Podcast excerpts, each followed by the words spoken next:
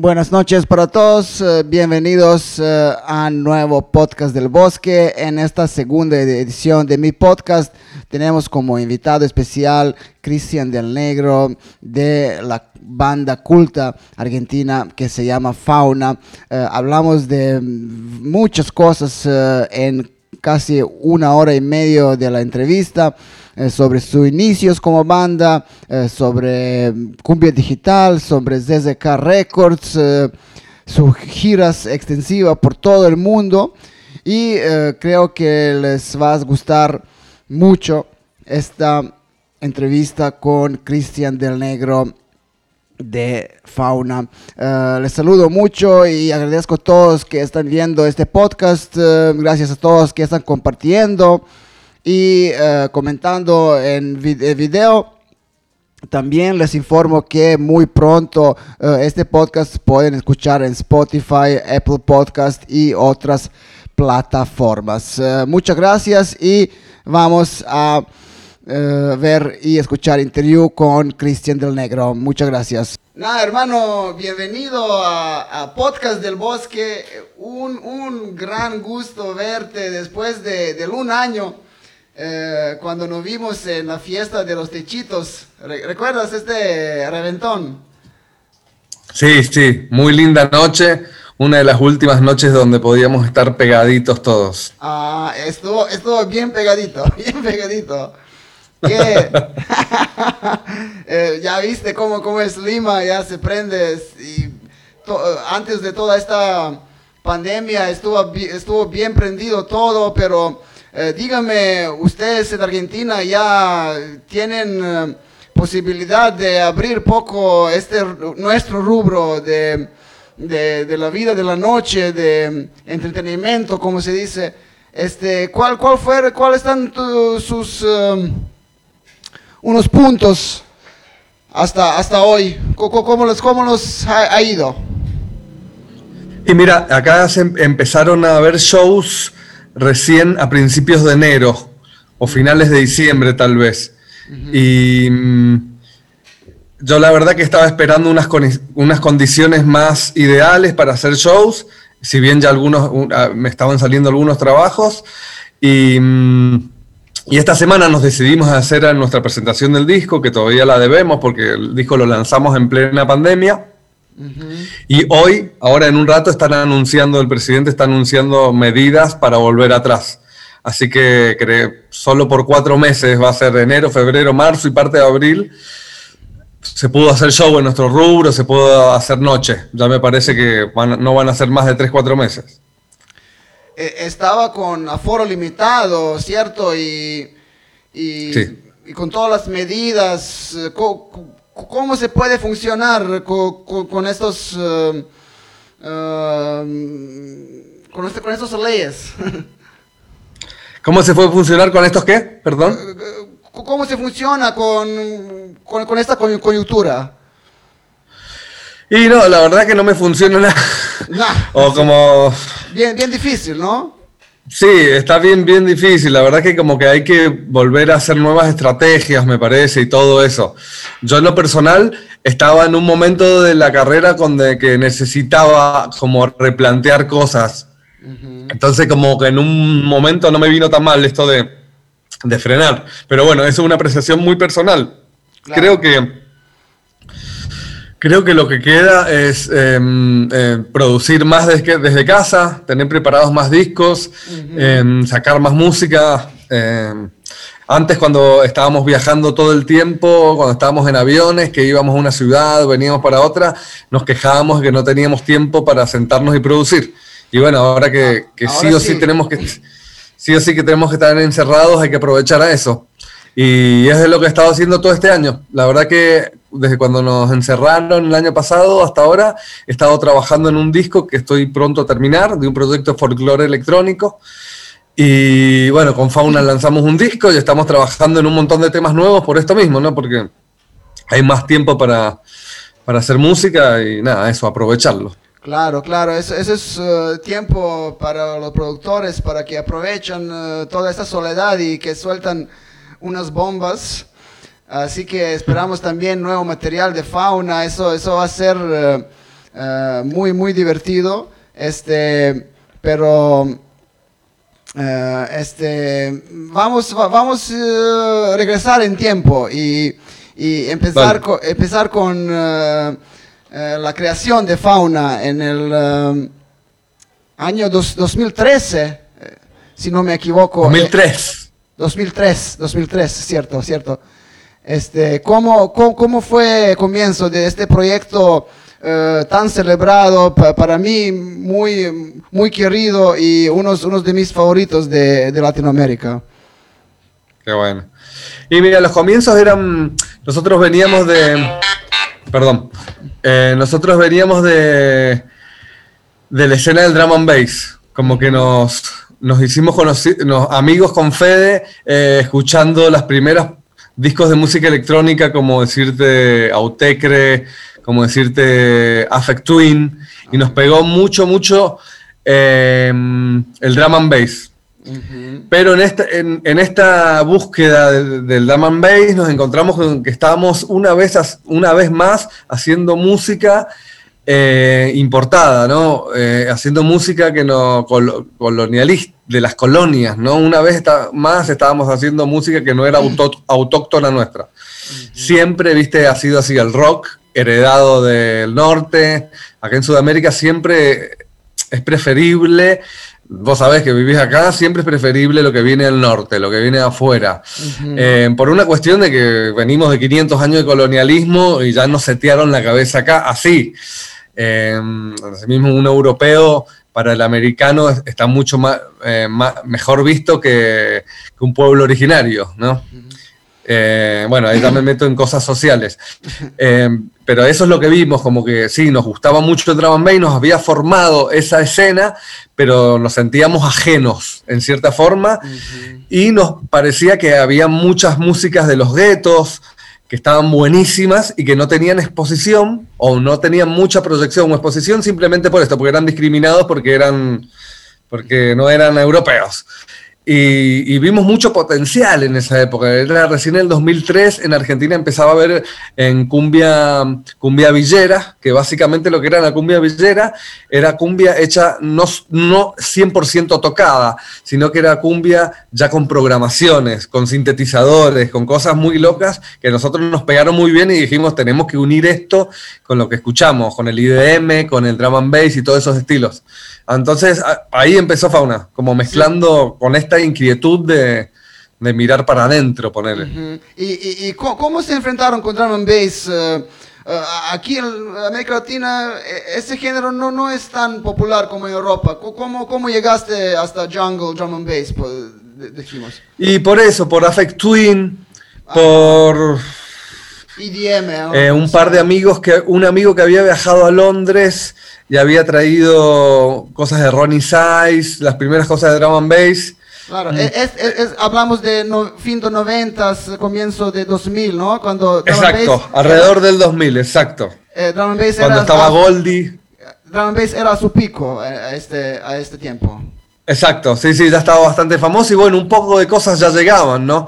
empezaba a haber eh, descargas por internet, entonces pues, tenías un poco más de acceso a, música que no se conseguía físicamente, pero sí digital. Y lo importante era que nada, que te llegaban esas cosas. Y así, sí, nos fuimos metiendo en esa escena. Hay una escena en Argentina, está, hay un DJ grande en Buenos Aires que es en eh, Bad Boy Orange, que él fue el primero que nos... Un, saludo para él. Claro, Eduardo, Eduardo, por ejemplo, fue el primero que nos llevó a tocar. Nosotros somos de Mendoza, que es una ciudad, la quinta ciudad más grande de, Argentina, y nos llevó a tocar por primera vez a Buenos Aires, que es como, para la gente que no es de la capital, siempre es como un hito, ¿viste? Como, wow, estoy tocando en la capital. En esa época, hace casi 20 años. Claro, claro. Y, y, bueno, después de Damien Bass fue esta búsqueda para un sonido más original y se lo encontraron con la cumbia. Eh, ¿Qué cumbia? Cumbia está bien conectada con Argentina, es, es, es un, eh, es un género musical que, que, pega bastante, ¿no?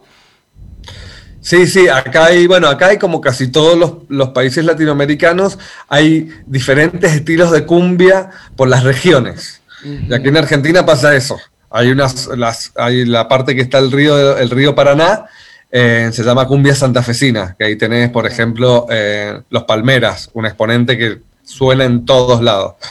Eh, luego, la cumbia que está en Buenos Aires, la cumbia villera, que es, esta un poco fusionada con hip hop y cumbia electrónica. Y en el norte ya hay unas cumbias mucho más parecidas a las que hay en Perú, cumbias de más altiplánicas, con otros instrumentos. Y después, bueno, llega mucho la información peruana, justamente, por medio también del escano, porque el escano, viste que hizo, em, hizo versiones de, muchos temas de los mirlos o, de la cumbia chicha roots de, esa época, entonces como que llegaron esas versiones más villeras y entraron por ese lado. Eh, entonces hay, hay un montón de cumbias realmente acá en Argentina. Claro, y, para mí es, eh, lo, que yo escuchaba fue cumbia digital o digital que, salió de Argentina y ustedes eh, eran eh, parte de esta ola de nueva cumbia argentina con, con Zizek. este, ¿Me puedes hablar un poco de esta conexión con Zizek? Yo creo que fueron bastante importantes para su carrera. De una. Sí, sin duda fue muy importante lo de CISEC, porque en el momento que nosotros hacíamos esa música, no había nicho, como se dice en la música, no, no había un lugar. Estaban los que hacían cumbia, tradicional, estaban los que hacían reggae, estaban los que hacían dancehall, estaban los que hacían rock, pero no había un lugar para la cumbia electrónica. Y, básicamente lo que hizo que en esa época fue visualizar, fue unir a los artistas que estábamos haciendo eso, que los pocos que estábamos en esa época era Chancha de Circuito, El Remolón, nosotros y un par más. Entonces fue como una vidriera, fue una bueno, lo que es un sello donde se podía ver todo este nuevo sonido. Y, mm, empezamos a tocar, bueno, como te dije, en Buenos Aires por Bad Boy Orange, y ahí de toque, en el quinto, sexto show nos fue a ver, me acuerdo, Grant, y me escribe Grant, que es uno de los integrantes de CISEC, uno de los creadores, y me escribe por otro lado Villadamante, me escribe para que nos juntemos. Y mm, bueno, nos juntamos, le paso los temas, porque en esa época tampoco los teníamos colgados, simplemente los teníamos un CD, se los mostrábamos a, las producciones. Y bueno, ya ahí empezó la, empezamos a trabajar, empezó la amistad, empezaron de a poquito a salir los discos, salió nuestro primer disco, empezaron a salir las giras y bueno, ahí ya la historia, el resto es historia. Claro, claro, este, disco primero para Zizek fue, fue un clásico instante y Aquí, aquí en Lima no, puede pasar ni una fiesta eh, sin, eh, sin eh, no sé, Hong, Hong Kongo para mí. Es, son unas canciones que, que, están para, para, todos los tiempos, creo. De una, ojalá, sí. La verdad que a, la, a las personas que, mm, que, les tocó la cumbia electrónica, sí, ese nuestro primer disco es bastante como, como un ícono, porque la verdad que lo sacamos en un momento en que no había nada así. Y, bueno, los que lo supieron escucharnos les parece así, nosotros muy contentos, la verdad, porque nunca buscamos también que le guste a la gente, simplemente siempre hicimos música que nos gustaba a nosotros y sucedió algo tan hermoso como, como que influenciemos en sonidos de otros, ¿no? Claro, y, y, tú y Federico, después eh, se muda, te mudaste en, en Buenos Aires. Sí, sí, sí, nos mudamos a Buenos Aires, acá bueno, ahí como Perú también, viste, son capitales muy fuertes donde para cosas como el arte, si no estás en la capital no te funciona, o al menos en, la primera parte de la carrera, ¿no? Entonces en ese momento era fundamental como vivir en Buenos Aires, porque la mayoría de los shows eran ahí, la vidriera es Buenos Aires, así que sí, viví, ahora estoy en Mendoza, pero viví casi 10 años en Buenos Aires. ¿Y, y cómo, cómo, recuerdas esos años? Eh, de ahí salieron unos proyectos increíbles que hicieron una tremenda carrera, como, como tú dices, eh, Vía Diamante, Freakstylers, eh, Fiesta famosísima ZZK Club. ¿Cómo, cómo recuerdas ese tiempo en Buenos Aires? Y fue hermoso, la verdad que son los años dorados que uno tiene en el recuerdo porque porque todavía no se veía el techo, ahora sí ya lo podemos ver, ya lo vimos al techo, vemos las olas, viste, cuando pasa el tiempo ya es todo diferente, pero en ese momento era muy lindo porque no había un techo, no sabías qué iba a pasar mañana, pero todos los mails que te llegaban, todas las noticias eran buenísimas, porque empezaron, no sé, un día estaba una noche y nos invitaron a tocar a Coachella. y no sé, y pasaban esas cosas, era hermoso, realmente un el sueño hecho realidad, ¿no? Uno cuando empieza a hacer música a veces quiere que te pasen ciertas cosas y nos empezaron a pasar y fue realmente hermoso, nos estábamos conociendo, entonces no tampoco teníamos asperezas con los otros proyectos o con los managers, entonces también era todo enamoramiento. Después empezaron a pasar cosas como siempre.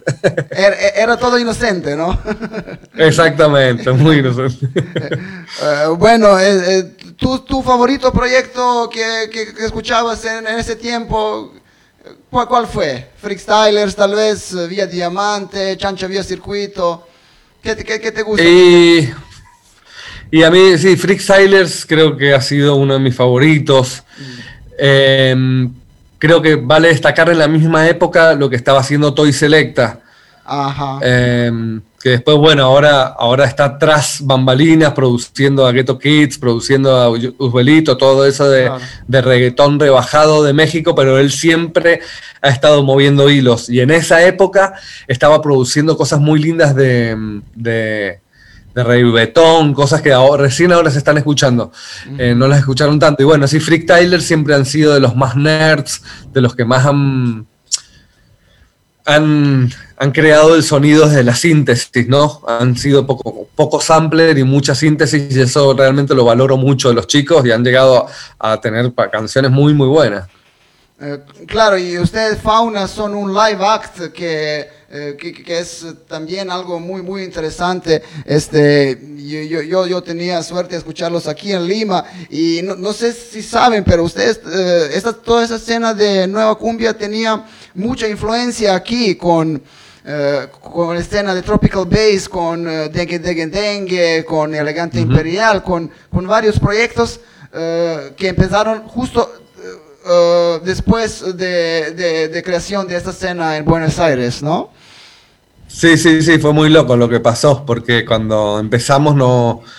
Solo recuerdo que estábamos, sí, nosotros y un par de cosas de México empezaron a pasar, luego empezaron a salir un par de cosas de Colombia, y sí, y después se vino la ola de Perú, que sacó unos productores de la puta madre, eh, y empezaron a salir de todos los países, ¿no? Bueno, Ecuador, Chile empezó a sacar grandes músicos, y hay una anécdota de eso que fue que, por ejemplo, el primer año que fuimos a Copenhague, tocamos en, en Roskilde, un, festival, bueno, uno de los más grandes del mundo, fue un sueño tocar ahí, y cuando llegamos nos, nos, recibe Osmund, eh, que es un amigo ahí de la casa, varios conocen de la escena, eh, Em, y él no tenía ni idea, simplemente había escuchado dos canciones del festival, dos canciones, porque vivíamos el festival y lo había vuelto loco. y, bueno, y al año siguiente volvimos, ya habíamos tocado en Roskilde y él ya, había, ya tenía un disco preparado de cumbia electrónica y ya había una escena en Copenhague de, de, cumbia chiquita, ¿no? porque él la había hecho en un año porque estaba flashado.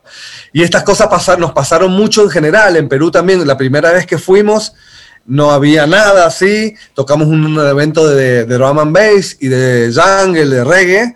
Y a los un por de años salió Dengue, Dengue, Dengue con, el tema este que, la rompieron. Y al par de años salieron un montón de cosas, sí. Claro, yo, yo, les escuché en Noise hace unos años eh, para aniversario de, este club y fue un fiestón, casa llena. Recuerdo, ¿Recuerdas, no? sí, sí, sí, una noche hermosa. Sí, eh, pero, pero dígame, ¿cómo, ¿cómo llegaste hasta Roskilde, hasta Coachella? Esto, esto de verdad fue, esto es un sueño para cualquier músico, este talla de festival, porque son uno de los festivales más grandes y más eh, prestigiosos del mundo. Sí. Y bueno, ahí fue CISEC, como vos decías, eh, cuando vos dijiste que fue muy importante CISEC en nuestra carrera, fue muy importante por ese tipo de cosas, ¿no? Por, em, por porque nos permitió ser la vidriera para tocar en Coachella, en Roskilde, en transmusicales de Rennes, festivales muy claves que en ese momento nos hicieron conocidos. ¿Y, qué, qué, fue experiencia tocando en, estos escenarios enormes? Y fue, fue genial, la verdad, fue genial porque... Mm, Sí, siempre uno quiere jugar en las primeras ligas, ¿no? Y tocar en esos festivales era como estar jugando en la primera división de movida. y bueno, y tenés que estar despierto para, para aprender, ¿no? Y básicamente lo, eh, tratás de, de, incorporar toda la información necesaria como para aprender y, y, que te deje algo eso, ¿no? No, fue hermoso, realmente está buenísimo. Seguimos nosotros tocando en festivales. Bueno, ahora está todo parado y nada, realmente el circuito de festivales siempre es el que uno quiere apuntar porque es más divertido. Claro. Mucha más gente, todo más profesional. Claro. Uh, 2008 salió su primer disco, La Manita, ¿cierto? La manita de fauna. Ah, claro. Y uh, fuiste en gira por 14 países. Claro, ahí fue que hicimos una gira por Europa y por México, Estados Unidos y Canadá. Em, y, y, 11 países de, de Europa. Y nada, estuvo buenísimo. Realmente ese primer año fue muy, muy loco, con fechas por todo, todo promocional, ¿no? Entonces cuando haces fecha promocional se meten muchas fechas en una semana.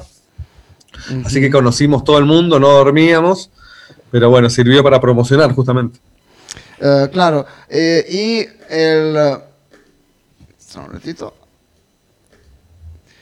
Y el eh, próximo disco fue el año 2015 Psicodelia cosa 11. 11. Uh, disculpe. Psicodelia cosa seria. No. Ne, no. 2011 Manchines. Ajá. Ah, ya. Ok, eso es el segundo disco. Sí. Y el tercero es, es Psicodelia Cosa Seria en el 2015. Uh -huh. ok.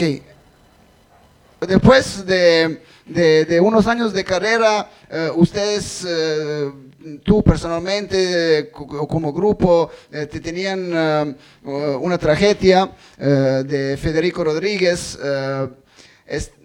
¿cómo, cómo, podrías explicar todo, esto que, pasó y, cómo, cómo pudiste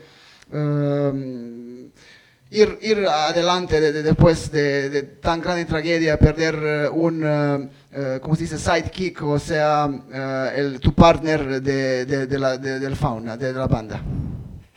Y bueno, con Fede éramos, antes de ser partner y compañeros de grupo, éramos amigos. Nosotros nos conocimos en la escuela.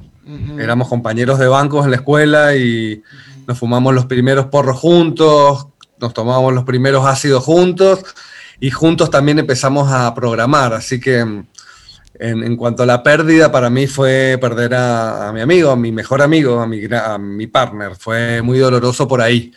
Em, creo que tuve que primero transitar esa parte y luego la, la profesional, ¿no? Em, medio que la parte profesional no, no fue tan difícil como la parte eh, la, humana, la de, haber perdido a mi mejor amigo, ¿no? La parte profesional, luego la. Luego me armé y, y, creí hacer las cosas que me, que me hacían bien para poder seguir adelante, que seguir adelante me hacía bien en ese momento, entonces como que, como nada, me armé de, de corajes y bueno, obviamente rodeado de mucha gente que nos, entre todos los amigos de fe, de todos nuestros amigos, nos en ese momento no queda más que amar y, seguir adelante, ¿no? Eh, bueno, hay personalidades, siempre cuando muere alguien, cada uno se lo toma como puede. Siempre dije eso. Y siempre se crean un montón de cosas alrededor de eso. Pero bueno, mi conclusión en el momento ese fue, eh, bueno, hacer el duelo de mi amigo, que eso es algo que a veces parece que no se va a terminar nunca, y a veces parece superado. Y bueno, y por otro lado, seguir haciendo mi carrera musical, que, que, es lo único que sabía hacer también y una de las pocas cosas que, que me salen del alma, ¿no? Entonces, nada, fue durísimo realmente, sigue siendo duro, pero acá estamos. Sí, ustedes, eh, eh, los dos, fueron um, este, uno de los pioneros de, de Ragamuffin aquí en, en Latinoamérica, ¿se puede decir eso? ¿Uno de los qué? Perdón. Uno de los pioneros de, de ragamuffin, dancehall, ah, este claro. estilo.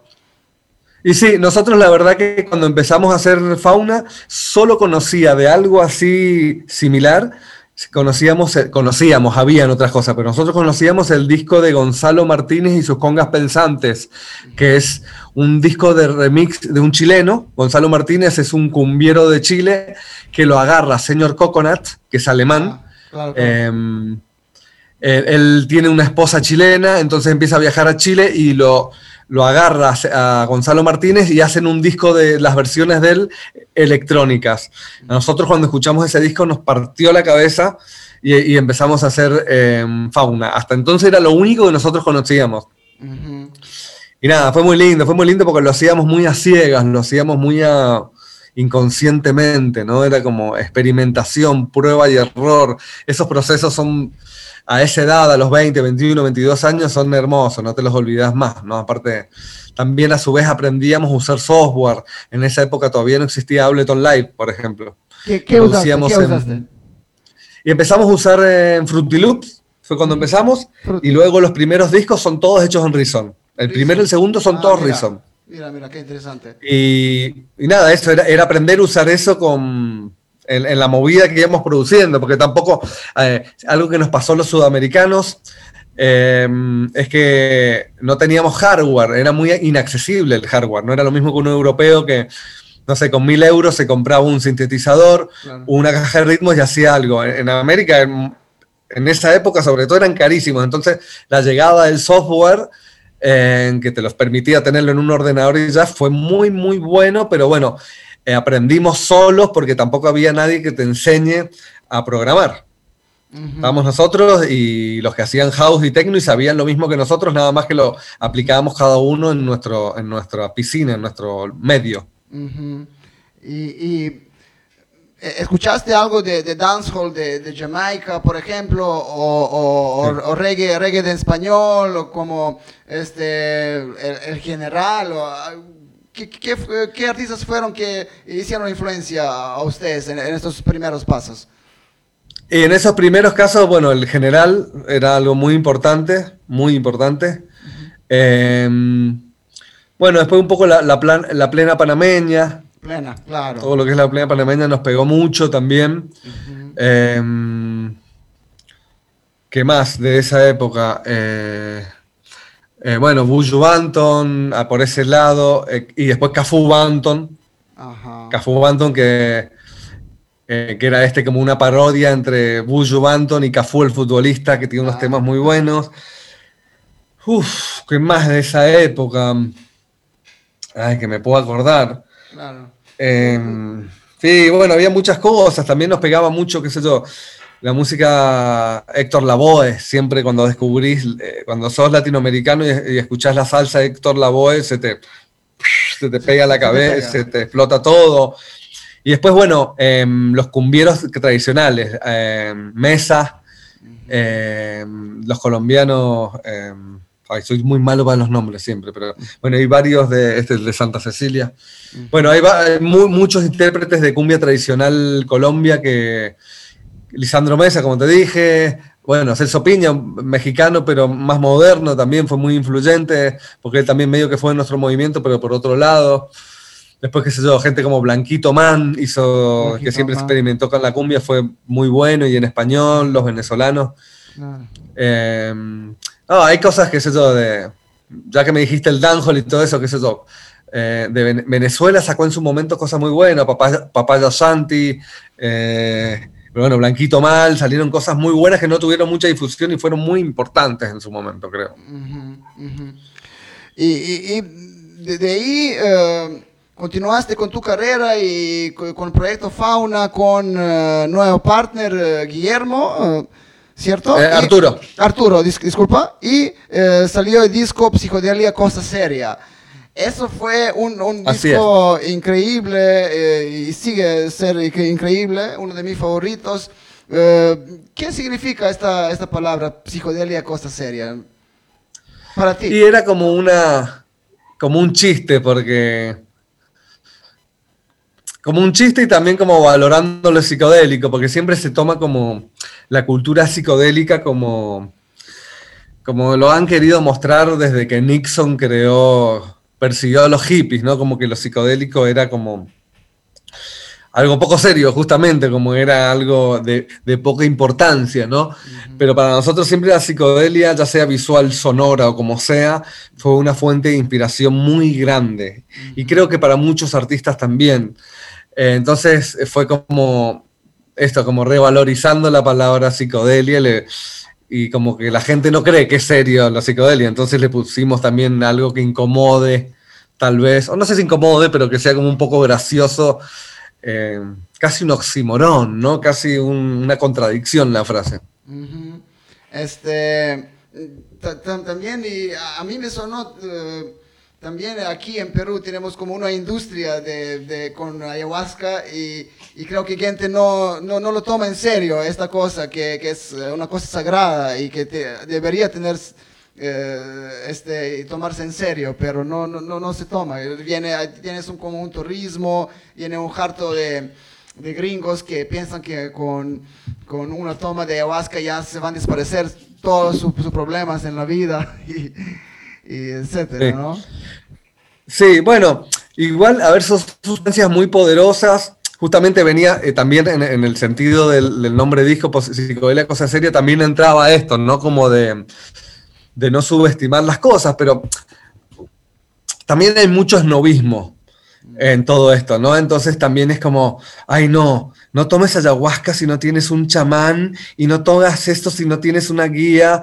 Yo creo que también estas cosas a cada uno le sirve y si al gringo ese le hizo bien tomar una vez ayahuasca y se cree que le solucionó sus problemas, bueno, pero bendito sea, ¿no? Como, bueno, y si a un gringo le la pasó mal por subestimar la sustancia y lo cagó un chamán, pues bueno, también es es todo parte de, esto, ¿no? Y de las enseñanzas, porque también hay que usarlas seriamente, así, eh, cuando uno consume todas estas sustancias hay que, hay que ser muy consciente de lo que te va a pasar, para qué lo estás tomando, siempre saber para qué.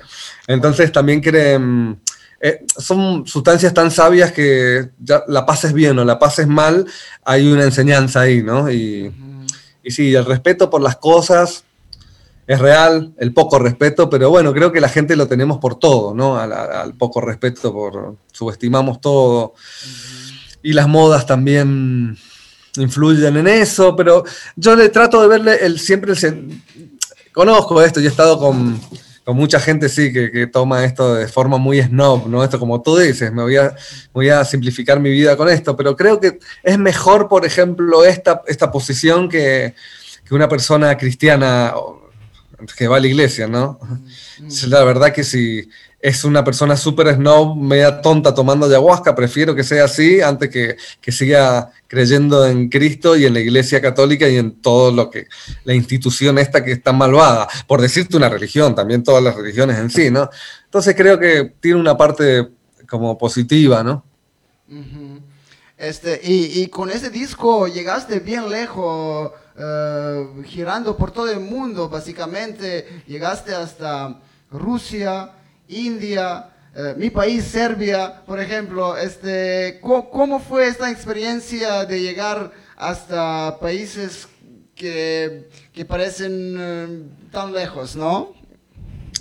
Sí, no, fue, fue hermoso. Realmente que para mí lo que la música me llegó a tocar, me llegó a, lugares donde nunca hubiese podido ir por mi, por haber nacido en Argentina, que es un lugar bastante inaccesible, y por mi situación socioeconómica, cultural, eh, no iba a poder llegar a lugares tan lejos y nada, fue yo siempre muy agradecido.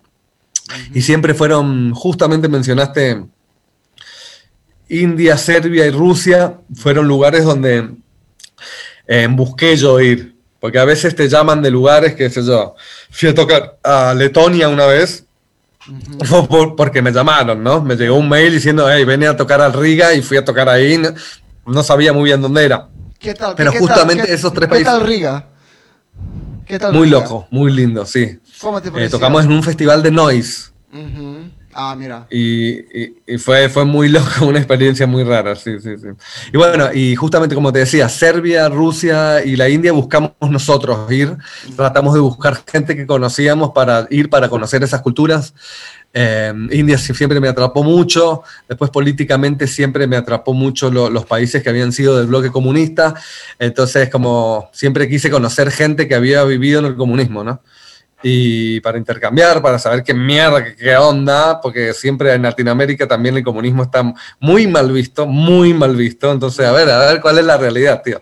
Y bueno, nada, fui, hablé, conocí gente, conocí gente muy chévere, siempre la música te hace conocer gente muy hermosa, como tú, Iván, un serbio ahí en Lima. Y bueno, y fue realmente muy gratificante, muy gratificante. Y, y la India, bueno, fue otro pedo. La India es como... Wow no sé, es una locura esa huevada. ¿Qué, te, ¿Qué fue el más gran uh, culture shock para ti eh, llegando a la India? Uf, ¿el shock más grande me dices? Sí, sí. Em, y lo un aprendizaje que saqué de la India fue eh, la paciencia. Como que realmente me di cuenta cómo mm, tener paciencia, saber que, el tiempo no es tuyo, porque viste que en, la vida occidental, en este, siempre eh, no tenemos paciencia, no tenemos tiempo. No es como todo ya, hey, y si quieres algo, te vas a, vas a comprar algo, lo quieres ya. Y si el que está haciendo las hamburguesas que estás comprando no te lo hace rápido, te enojas. Porque él es un ineficiente y tu dinero no vale. Bueno, todas estas cosas en, la India te las metes en el culo. Porque, hay mucha gente y todos tienen su ritmo, todos tienen esto. Entonces aprendes a, a decir, bueno, hay otra gente y hay que respetarla, ¿no? Y hay otros ritmos y todos tenemos nuestro espacio y vamos a convivir juntos. Eso fue para mí lo de la India lo que me enseñó, ¿no? Entre otras cosas. Eh, llegaste hasta, ¿cómo se llama este, este parte de India que es como, como Ibiza, Ibiza de India? Este, ¿Qué es como qué? Eh, como es como eh, Ibiza de India, ¿cómo se llama este parte? no, te no te escucho la palabra, irista. Ibiza, como este, esta parte donde, donde hay mucha fiesta y ¿cómo se llama? Agoa. Agoa. Agoa. Goa. ¿Qué, qué es Agoa? Goa, buenísimo. Yo justamente hace en el 2014 me invitaron a ir a un festival en Argentina em, de Psychedelic Trance, que es el, el trance más rápido, de high tech y Psychedelic Trance. Y me invitaron a tocar, yo no tenía ni idea de dónde iba, y me invitaron unos productores de Buenos Aires que resultan ser de los más grandes de la escena del mundo. Y terminé teniendo una relación con los chicos. Y me empezó a gustar muchísimo el estilo a partir de esa fiesta. Y bueno, eh, uno de los lugares, eh, una de las mecas del trance en el mundo es Goa. Eh, de hecho, el estilo originario se llama Goa Trance. Entonces, nada, fuimos a escuchar esta música, fuimos a ver qué onda con eso. Y nada, estuvo buenísimo. Realmente que Goa es una locura. estuvo buenísimo. Fuimos a esta fiesta, conocimos a muchos indios que, que hacían esta música y fue, fue hermoso. Fue, muy loco. Claro, hay todo un género de, de psychedelic trance que se llama Goa Trance. Ajá, exacto, el root. El root del trance es Goa Trance. Ajá. Y, también estás metido con, ese estilo de música, con trance. ¿Te, gusta esta cosa? Sí, me encanta. De hecho, estamos con, con Steffi, que bueno, que es la actual otra cantante de Fauna, que es mi pareja también. tenemos un proyecto paralelo que se llama White Tolls, que es lo que hacemos con ese proyecto es mezclar en trance con otros estilos o mm. cantar el trance, que no es algo, no es algo muy común. Entonces le, siempre es muy instrumental el trance, entonces nosotros lo estamos cantando. Mm. Eh, sí, nos encanta y nos estamos metiendo cada vez más con ese estilo. Eh, claro, en, en, año, ¿en qué año Stephanie entró en grupo? Bueno, a cantar empezó en el 2016-17, a finales del 16, principios del 17, a cantar. Eh, en el 17, perdón. Y a bailar, ella está bailando en el, en el proyecto y, y, por ejemplo, haciendo videoclips, porque muchos videoclips los, ella los, los produjo, los, perdón, los dirigió. Eh, eso fue a partir del 2012, 2013. Y bueno, ya cantar eh, hace el 2017. Sí, este video San Pedro, ¿ella lo, lo produjo? Sí, ella, ella estuvo ahí junto a Mariano, Mariano y César, un otro amigo director, entre los dos lo hicieron. Uy, este, este video es, es hermoso, es hermoso, de verdad. Este, me, Qué bueno, gracias. Me encanta. Este, eh, también en año 2020 salió, salió el disco Tropicalipsis Now para, para Hawaii Bonsai, creo. Sí, así es. Eh, dime, bueno, algo sobre ese, disco.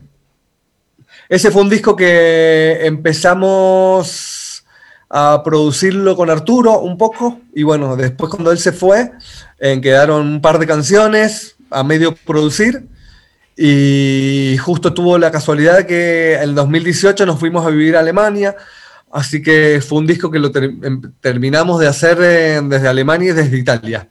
Ah. Y bueno, es el primer disco donde está, donde Steffi está escribiendo letras y donde mm, es el primer disco donde lo cantamos un hombre y una mujer. Así que también cambió mucho el paradigma este, em, acomodándonos a lo que era una situación mundial, ¿no? Antes la formación con Arturo era una formación como muy muy binaria, ¿no? Muy de chongo, muy de macho. Y era algo que, mm, qué sé yo, pues, que no era muy mi visión tampoco. Entonces eh, fue más natural de lo que nos estaba pasando a nosotros y al mundo, esta entrada del, del, femenino, ¿no? De llevarlo todo no tan binario, que es un mensaje que nosotros lo tenemos y medio que lo estábamos perdiendo. Entonces llevamos todo hacia ese lugar, ¿no? hacia una reivindicación y una que también lo, empezamos a poner en las letras nuestras, ¿no? Como letras un poco más no binarias, por así decirlo. y, también este, nombre, Tropicalipsis Now, fue como, como si supiste que, que algo va a pasar en, en el marzo de 2020. Sí, fue muy loco porque lo teníamos ya, antes de marzo lo teníamos al nombre. En si bien sale en abril por ahí, lo teníamos. Y bueno, y y eh, teníamos el nombre, pero teníamos tres nombres. Viste que siempre tienes dos o tres nombres y mientras vas terminando el disco vas decidiendo, porque eso se decide más fácilmente o por lo decís de otra forma. Y cuando pasó lo de la pandemia dijimos, eh, ese es el nombre, tío. claro, si se está acabando el nombre. Claro. Este, eh, antes de, de ese disco también fue eh, un EP para eh, este para el payo Tropical este Fly Monkey. Fly, Monkey, sí. Ese en verdad fue antes de, de Psicodelia Cosa Seria. Salió ah, ese. ese EP, salió unos añitos antes, un EP que hicimos Arturo, apenas nos juntamos. Como, no teníamos material para un disco, pero dijimos saquemos un, un, un disco de cuatro temas. Sí, sí. Bueno, saludos para el Payo, nuestro amigo también en común. amigo hermoso. tenemos bastante amigos. Tenemos varios, sí, sí, sí, sí, sí, sí, sí. También... Sí, bueno, yo a ti te conocía también, no, no, no, nos habíamos hablado hasta Lima, pero yo sabía quién eras y tú sabías quién eras, ¿viste? Pasa con muchos así. Sí, sí, ya ves, este, ese es nuestro circuito de, de música, este, a veces está muy chiquito y, y todos nos conocemos. ¿Eh? Así es, así es. Increíble. Este, también eh, tenemos uh, amigo común, uh, Neki Stranac desde Serbia, uno de los pioneros de Mumbaton, de, de Balkan Beat. lo amo, lo amo, Milan, lo amo. Tuve una muy linda relación con él. A mí me gustan mucho los europeos del este como ti porque son europeos que saben lo que ha sido la pobreza. Y y, eso tenemos en común los, latinoamericanos, que sabemos lo que ha sido la pobreza, que somos gente igual, somos blancos privilegiados, porque en el mundo seguimos siendo privilegiados, pero hemos visto lo que es la pobreza, entonces hay una sensibilidad diferente en donde puedes entrar, en, eh, por eso enganchar con eso, ¿no? Eso me ha pasado con muchos de los europeos del este que que puedes empatizar con ciertas cosas porque han vivido cosas similares, ¿no? Guerras claro, también. Claro, especialmente yo creo que con Argentina tenemos mucha conexión porque ustedes eh, tenían una inflación uh, mutante como, como nosotros, cuando, cuando plata no, no, vale nada. Uh, y, ya, ya sabes sí, sí. Cómo, cómo, se siente. Sí, sí, claro, no, no, eso, para Latinoamérica las inflaciones son como la moneda corriente, lo que pasa todos los días. Y bueno, y antes le pasaba a Europa eso. Eh, y siempre le pasa a un país de Europa porque eso es lo que quieren los países más grandes, que tengan inflación y comprarle las empresas. Lo hizo ahora con mismo con el euro, Grecia le pasó eso. Teniendo euro se le fue la moneda y los alemanes le compraron todo. Es la estrategia que, hacen los grandes países para, para colonizar económicamente los países más pobres. ¿no? A Serbia también se lo hace Rusia y se lo hacen otros y así. Eh, sí, sí, aparte de eso también creo que hay, qué sé yo, en Argentina hay, hay mucho, hay, hay mucho yugoslavo, hay mucho serbio, hay muchísimos eslovenos. Yo tengo familia eslovena. Croatas, siempre hay, siempre hay uno y croatas, un montón.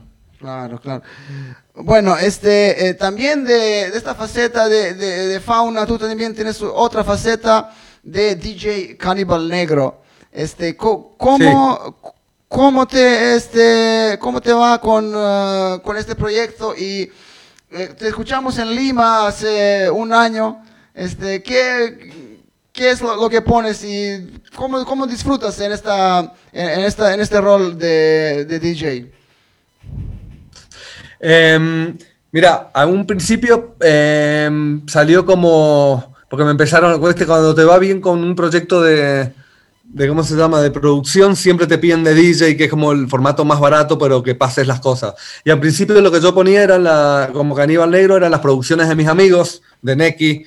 Él me pasaba los temas, me pasaban los sistemas solares y los ponía. Iba poniendo un poco de las cosas en la escena. Luego han pasado los años, ya también tiene muchos años ese proyecto. Y ahora me, me estoy depende, me terminé siendo musicalizador, no un musicalizador, como adaptándome a varios momentos, entonces si la fiesta es más down tempo y esa onda pongo eso, y si la fiesta es más reggaetonera y más fuerte, pues pongo más bass, más reggaeton bass.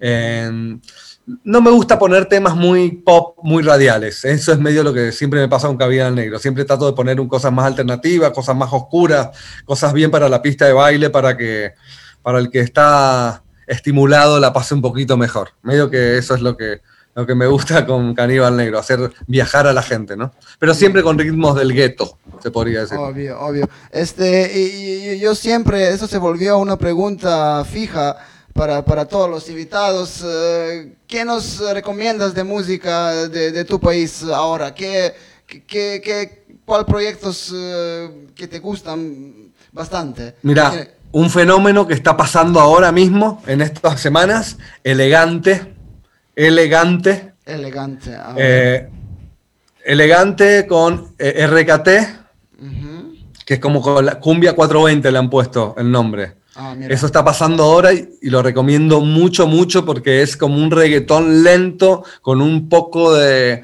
un poquito de cumbia, pero bien reggaetonero lento, slow. Está bien bueno, elegante. Elegante. ¿Viene desde Argentina? Sí, ah. son de Argentina. Buenos Aires es un fenómeno de ahora que está pasando. Elegante. Eso, eso voy a chequear de todas maneras. Chequealo, te va a encantar, brother. Bravazo. Tienen un par de, guiños ahí bien fauneros también. ¿Algo más, algo más que escuchas ahora desde Argentina? No, de Argentina no mucho, porque acá está pegando mucho el trap.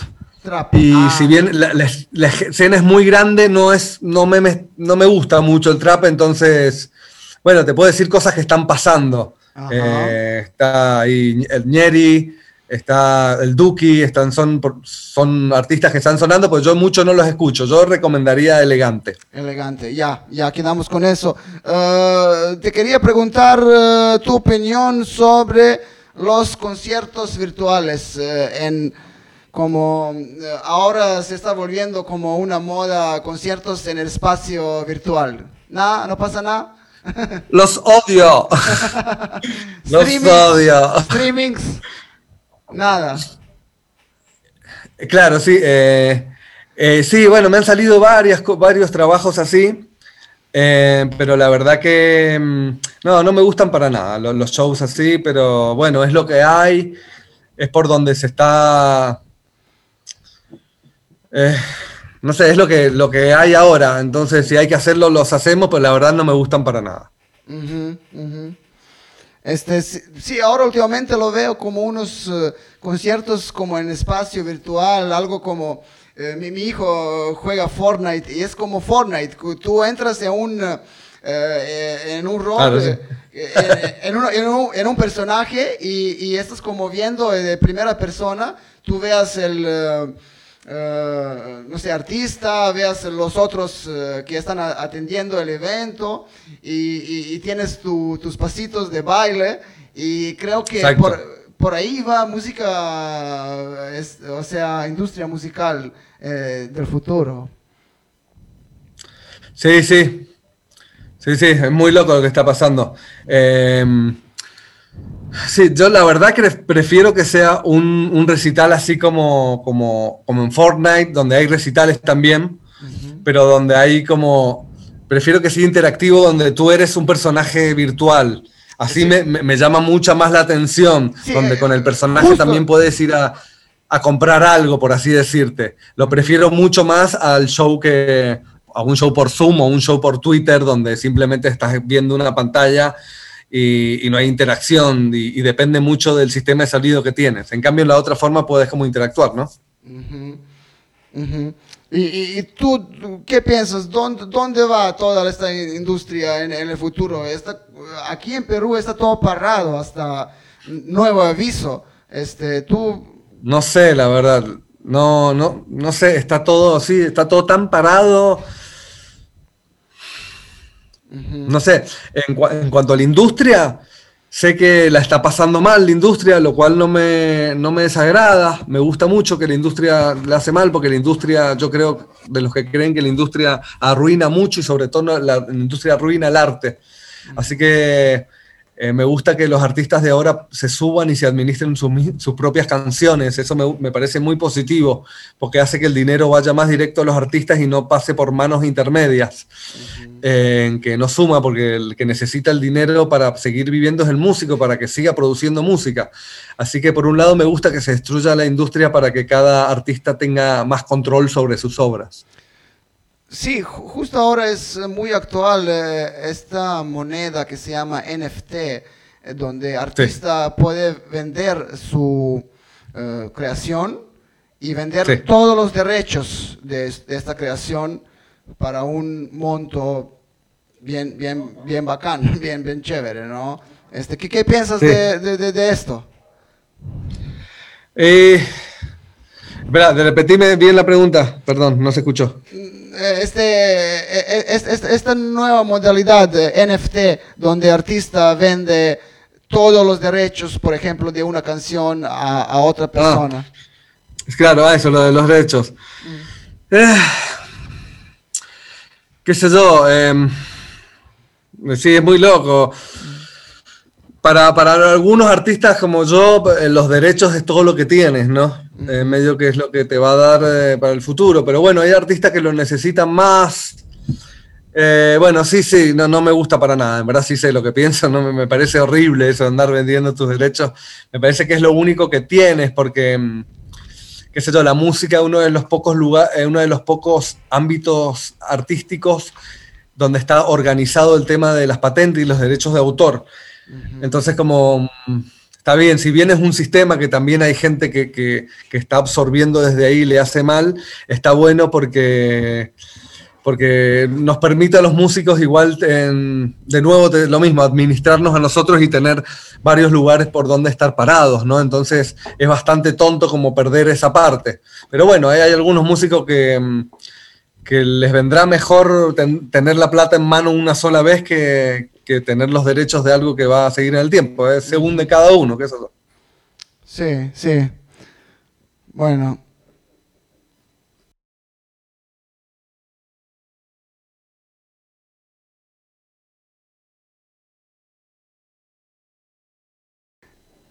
Y este, Cristian, ¿cómo te parece este eh, momento en la música latina. Parece que música latina suena como por todos lados del mundo y, esta industria está enorme, pero no sé, calidad con, eh, con, con, todo esto sí lleva. Y, y, no sé qué piensas de esto que dijo el Chombo famoso, que, que el reggaetón ya ha muerto y que solo ya existe una versión pop que que el reggaetón de, la mata ya, ya no existe en esta forma, que ahora ya solo se quedó pop con el ritmo de dembow, se puede decir. Eh, bueno, y si él le está diciendo eso, ¿será que entonces está muy vivo? No, mira. ¿Será que es todo lo contrario? Porque si no, no estaría matando a alguien en vida. Ah. Mira, al reggaetón le vienen, le vienen declarando la muerte desde que salió. Ah, en el 2003 apenas salió, ya le decían, no, eso no dura, eso no dura, eso no dura. Van 20 años y cada año está más grande. Ah. No, creo que la música latina hoy en día está pasando por su mejor momento histórico, al menos que yo conocí. Y, creo que todo empezó ahí cuando estábamos hablando un ratito antes. Todo empezó con, con un poco la revalorización de la cumbia, em, con todos estos proyectos que, que, coqueteaban con la salsa y todo eso. Y todo eso devino a que, em, a que el reggaetón haya llegado a todos lados del mundo creo que es su mejor momento. Un poco de razón tiene con esto de que ha llegado lo pop, pero mm, también hay como mucho desprecio hacia lo pop. Eh, pero cuando siempre hay algo pop eh, arriba, arrastra mucho cosas que no son pop, que están buenas también. Eh, yo creo que atacar a un estilo es muy tonto. Es muy, muy tonto atacar a un estilo. Creo que todos los estilos de música están buenos. Claro. Y, ni siquiera creo que decir bueno, malo, lindo, feo, no, no alcanza para describir algo como, como, como un ritmo de la música. Creo que son palabras muy pequeñas al lado de lo que puede representar todo un género lleno de, lo que significa eh, un ritmo, un ritmo con, con, su sonido, ¿no? Creo que excede esas palabras. Lo que sí hay, hay mm, intérpretes que no están buenos, y bueno, tal vez él está hablando de eso, ¿no? De, que hay un montón de, intérpretes y de temas horribles dentro del reggaetón, que los hay y son muy feos, esas cosas melosas, muy chillonas, son horribles. Pero no creo que tenga nada que ver con el reggaetón, creo que tiene que ver con estos intérpretes, con ese gusto, con el gusto popular, que en un momento el gusto pop, y sí, es cheesy, ¿no? En un momento, es, no sé si cheesy, pero es como simplista. Y bueno, es ahí donde hacen foco, porque también eh, los artistas están todo el tiempo, el problema que nos han hecho los artistas y la industria ha hecho es que estamos todo el tiempo viendo a los que tienen más de un millón de reproducciones. Me acuerdo que hace unos años en todo, ah, tenías más de un millón de reproducciones, ah, todos miraban eso y eso era. Ahora pasó de ser un millón a 10 millones. Pero están todo el tiempo viendo a eso, ah, a los que tienen mucho, los que le están, entre comillas, pegándola. Y eso es al pedo, la verdad, porque hay muchos aspectos, hay muchas, no aspectos, hay muchos, hay muchos que le están pegando. Es simplemente tú dónde te posicionas y dónde pones los, los, clics, ¿no? Podés, darle clic a muchos artistas y a muchas cosas que hoy en día están siendo pop, muchos estilos. Pero bueno, uno decide darle, enojarse con alguno, que Y, y reggaetón eh, también pega en Argentina como aquí en Perú, que es eh, enorme, está por todo lado y no, no, se, no se puede pasar ni, ni, un, ni un disco sin, sin reggaetón. Este, ya, estás, ya estás perdido, ya se fue tu negocio si, si no pones reggaetón. Sí, sí, sí, sí, acá es muy, muy, muy grande lo que está pasando en el reggaetón. También está, está pasando algo muy, muy grande con el trap, entonces como que están ahí los dos de la mano y todos los, los artistas coquetean todo el tiempo con, lo, con los dos ritmos o más, ¿no? Pero sí, acá el reggaetón eh, está gigante también. Sí. Y este, dime sobre tu conexión con Perú. Eh, ¿Qué año llegaste primera vez?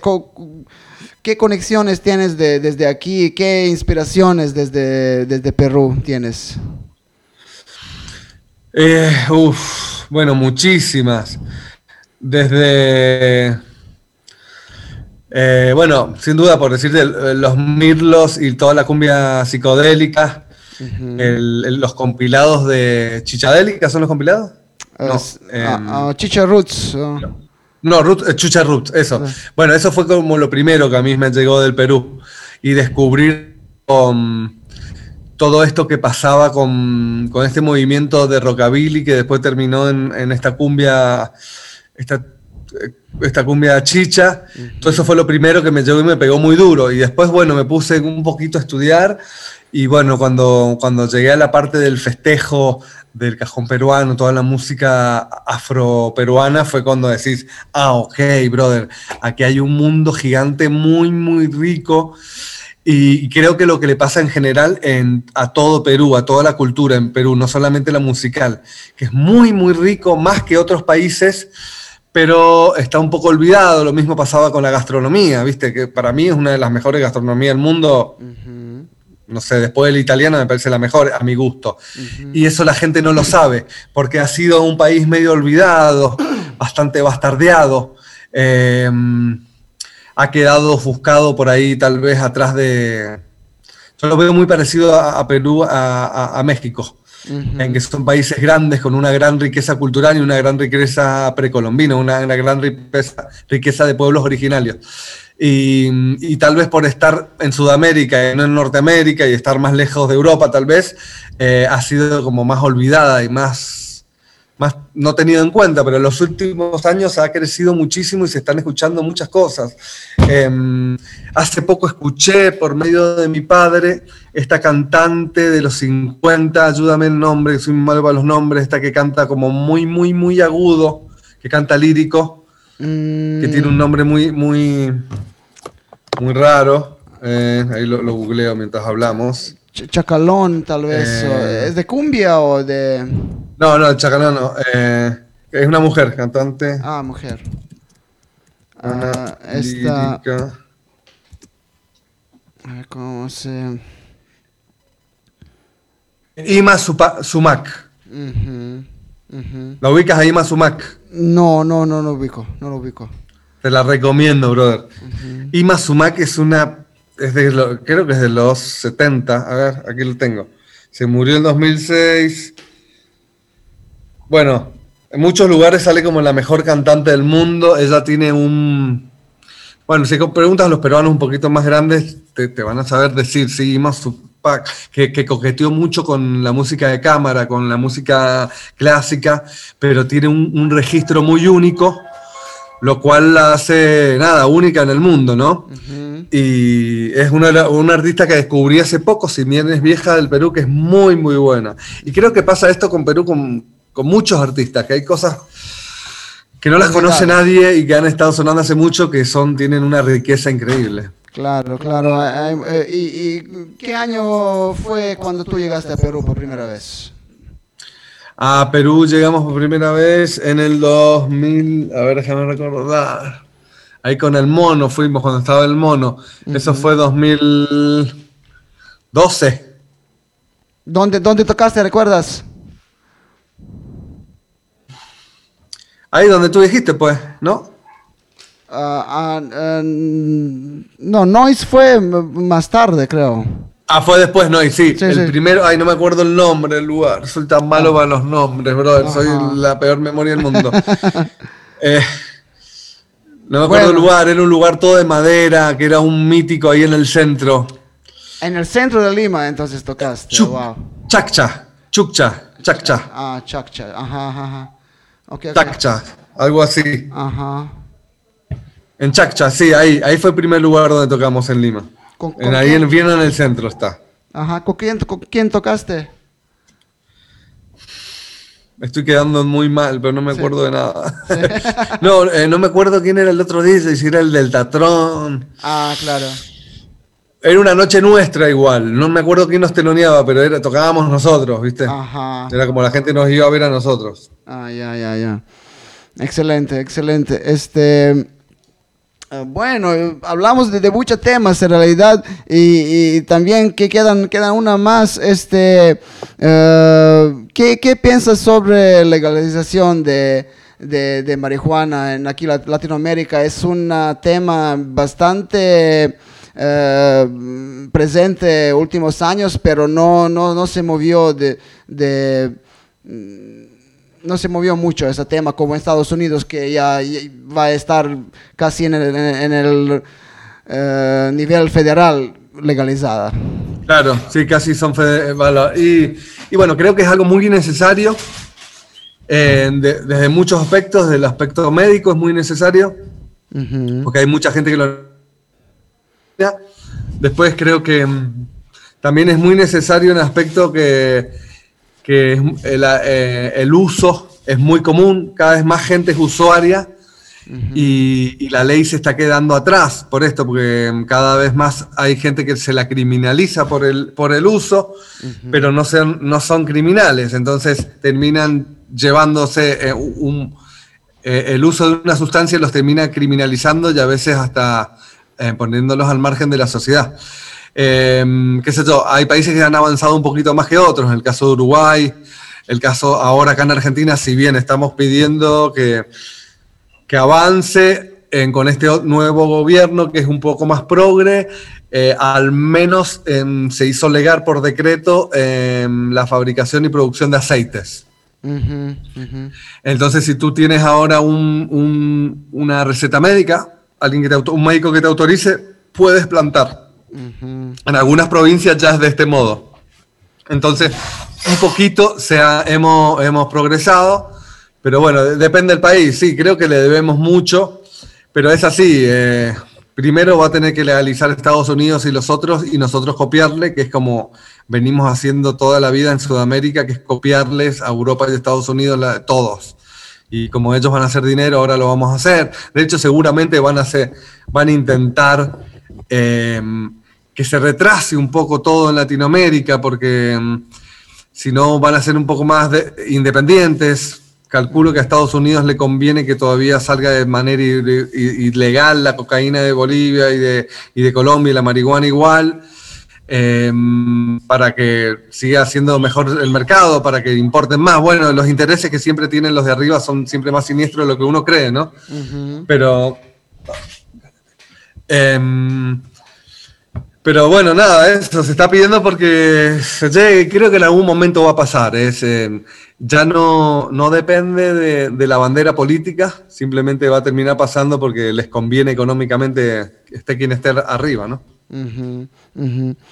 Y, bueno, para, para final vamos a hablar un eh, poco de, futuro de tu proyecto Fauna. Uh, puedes decir, gente, que, puede esperar uh, nuevo disco, nuevos videos, nuevos proyectos de, tu parte. De una, mira, estamos por lanzar, todavía como lanzamos el disco Tropicalipsis Now en medio de una pandemia, lo hemos presentado poco, lanzamos un solo videoclip que ya salió y ahora estamos por lanzar, ahora a semanas estamos de lanzar un nuevo, un nuevo corte de difusión del tema que se llama Semenota. El videoclip lo filmamos en, en Berlín. Eh, está re bueno, es una locura que flashamos ahí con unos amigos. Em, eso es lo próximo que se viene. Tal vez le hagamos otro corte de difusión más. También estamos preparando un disco de remixes, que de paso te, te invito a que estés ahí. Em, te paso los stems y hacerte un, un remix de eso. Eh, así que estamos preparando también un disco de remixes y, como te decía, estamos con tiempo de producción, así que ya nos estamos empezando a producir nuevas canciones. Ya no creo que lancemos un disco o no, o, no prontamente, pero vamos a empezar a lanzar singles o temas con videos o discos cortitos de cosas así. Y, no, te pregunté, eh, ¿cuánto tiempo pasaste en Berlín? Este, y, cuáles fueron uh, tus impresiones de, esta ciudad eh, tan, tan este, artístico y... Sí, bueno, pasamos casi un año y medio viviendo eh, entre idas y vueltas, viajes, así viviendo. Es una de las ciudades de Europa que he ido, junto con Barcelona, es la que más he repetido. Creo que es la que más he repetido. Tengo muchos amigos. para cualquier estilo de música está buenísimo ir a trabajar, así que siempre te llama, ¿no? Eh, bueno, hay muchos amigos de la escena que están viviendo ahí, entonces siempre es bastante recurrente volver. Y bueno, fue medio contradictorio, la verdad. Está bueno, realmente es medio como un Disneyland de, la gente joven, ¿no? Un Disneyland de la, gente que le gusta la noche. Realmente se consiguen muy buenas fiestas, muy buenas noches, muy buenas drogas todos los días de la semana. Están, nada, también se consigue mucha tecnología para producir música. Están todos los monstruos de todos los estilos y eso enriquece un montón.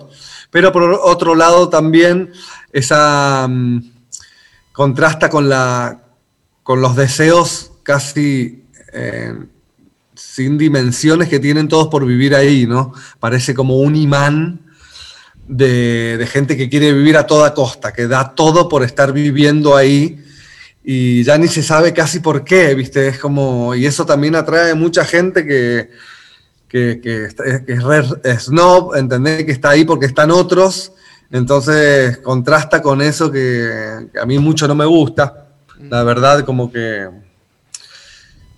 siempre cuando uno está pasando por el mundo o en ciertos lugares, a veces está mejor que, que se vea un poco más la realidad o que se vea un poco más la, no sé, la calle que, que un lugar tan, tan fancy por ahí como Berlín, ¿no? que todos que están ahí y el resto del mundo no importa, simplemente estoy acá. Eso en un momento me, no me gusta y, y, siempre está bueno buscar un poco más la realidad, por eso son tan lindos los países como, bueno, México, Perú, ¿no? la realidad está ahí, es lo que es, tío. claro, claro. Ah, bueno, seguro tienes muchas ganas a, regresar eh, a conciertos, a las, a las giras. ¿Planes, decís? Eh, ganas, digo, más que planes. Ganas. Sí, sí, sin duda. Como te decía, eh, estaba esperando el momento óptimo para volver y tocar con público y, las tres y todos pegados, como me gusta que pase, pero bueno, no está pasando. Eh, un poco estoy tocando de DJ y hacer un, un, poco show chiquitos, así que un poco las ganas se me va por ahí, pero bueno, sí, ya es hora de que, de que volvamos a tocar con Fauna, nos lo están pidiendo mucho, nos ofrecen y realmente estamos como eh, haciendo otras cosas, pero sí, ya pronto, ya estamos preparando la vuelta, la presentación del disco al menos aquí en Mendoza y esperemos si no cierran todo como se iba a pasar si llega a pasar lo que no queremos que pase, em, presentaremos también el, disco en otras ciudades de, Argentina. Y bueno, y cuando se abran las fronteras de otros países, empezar a viajar, como que es lo que más nos gusta, ¿no? Claro, claro, hermano, siempre bienvenido acá en Lima. Cualquier cosa que necesitan, me avisen. Este sería, sería genial eh, ver el fauna otra vez eh, aquí en Perú, en Lima. Sería, sería un lujo, en verdad. Y, Ojalá. nada, sí. Nada, hermano, yo, te quería agradecer mucho para esta entrevista y apoyarme en este, eh, mi nuevo proyecto que es, que es podcast. Y eh, vamos, eh, que, vamos a hablar de, de, la música, de la música, industria musical en toda América Latina, conectarse entre, entre nosotros. Y yo creo que eso, eso es importante en ese tiempo cuando no podemos ni hacer giras, ni, ni eh, tener conciertos, eh, clubes, bares. Eh, sí, sí, sin duda, sin duda a veces em, la humanidad detrás del artista nos enseñan cosas y a veces el artista, la gente tiende a deshumanizarlo ¿no? y mm. creer que, que, es una figura y no. y no solamente es un humano, sino también a veces te, eh, como tú dices, hay, hay, hay, experiencias que son muy válidas contarlas, ¿no? Para, para, no solamente para humanizar al artista, sino también para transmitir el mensaje, que es muy importante. No solamente el mensaje musical, sino los mensajes que están atrás de, de las vidas, de las experiencias. Así que no, gracias a vos, gracias por invitarme a este espacio que estás creando y te deseo lo mejor en este, en este proyecto nuevo, Papu. Uh, muchas, muchas gracias, Cristian. Uh, eh, eso fue todo para este podcast, gente. Muchas gracias para todos sus likes, para todos sus shares. Uh, eh, ya este, esperamos fauna de regreso en, en, en Perú muy pronto. Mientras tanto, yo voy a poner unos videos para, para, para que vean qué capos son de fauna. Y nada, vamos, vamos, nos vemos encontrar próximo jueves en ese tiempo desde las 9 pm. Muchas gracias a todos.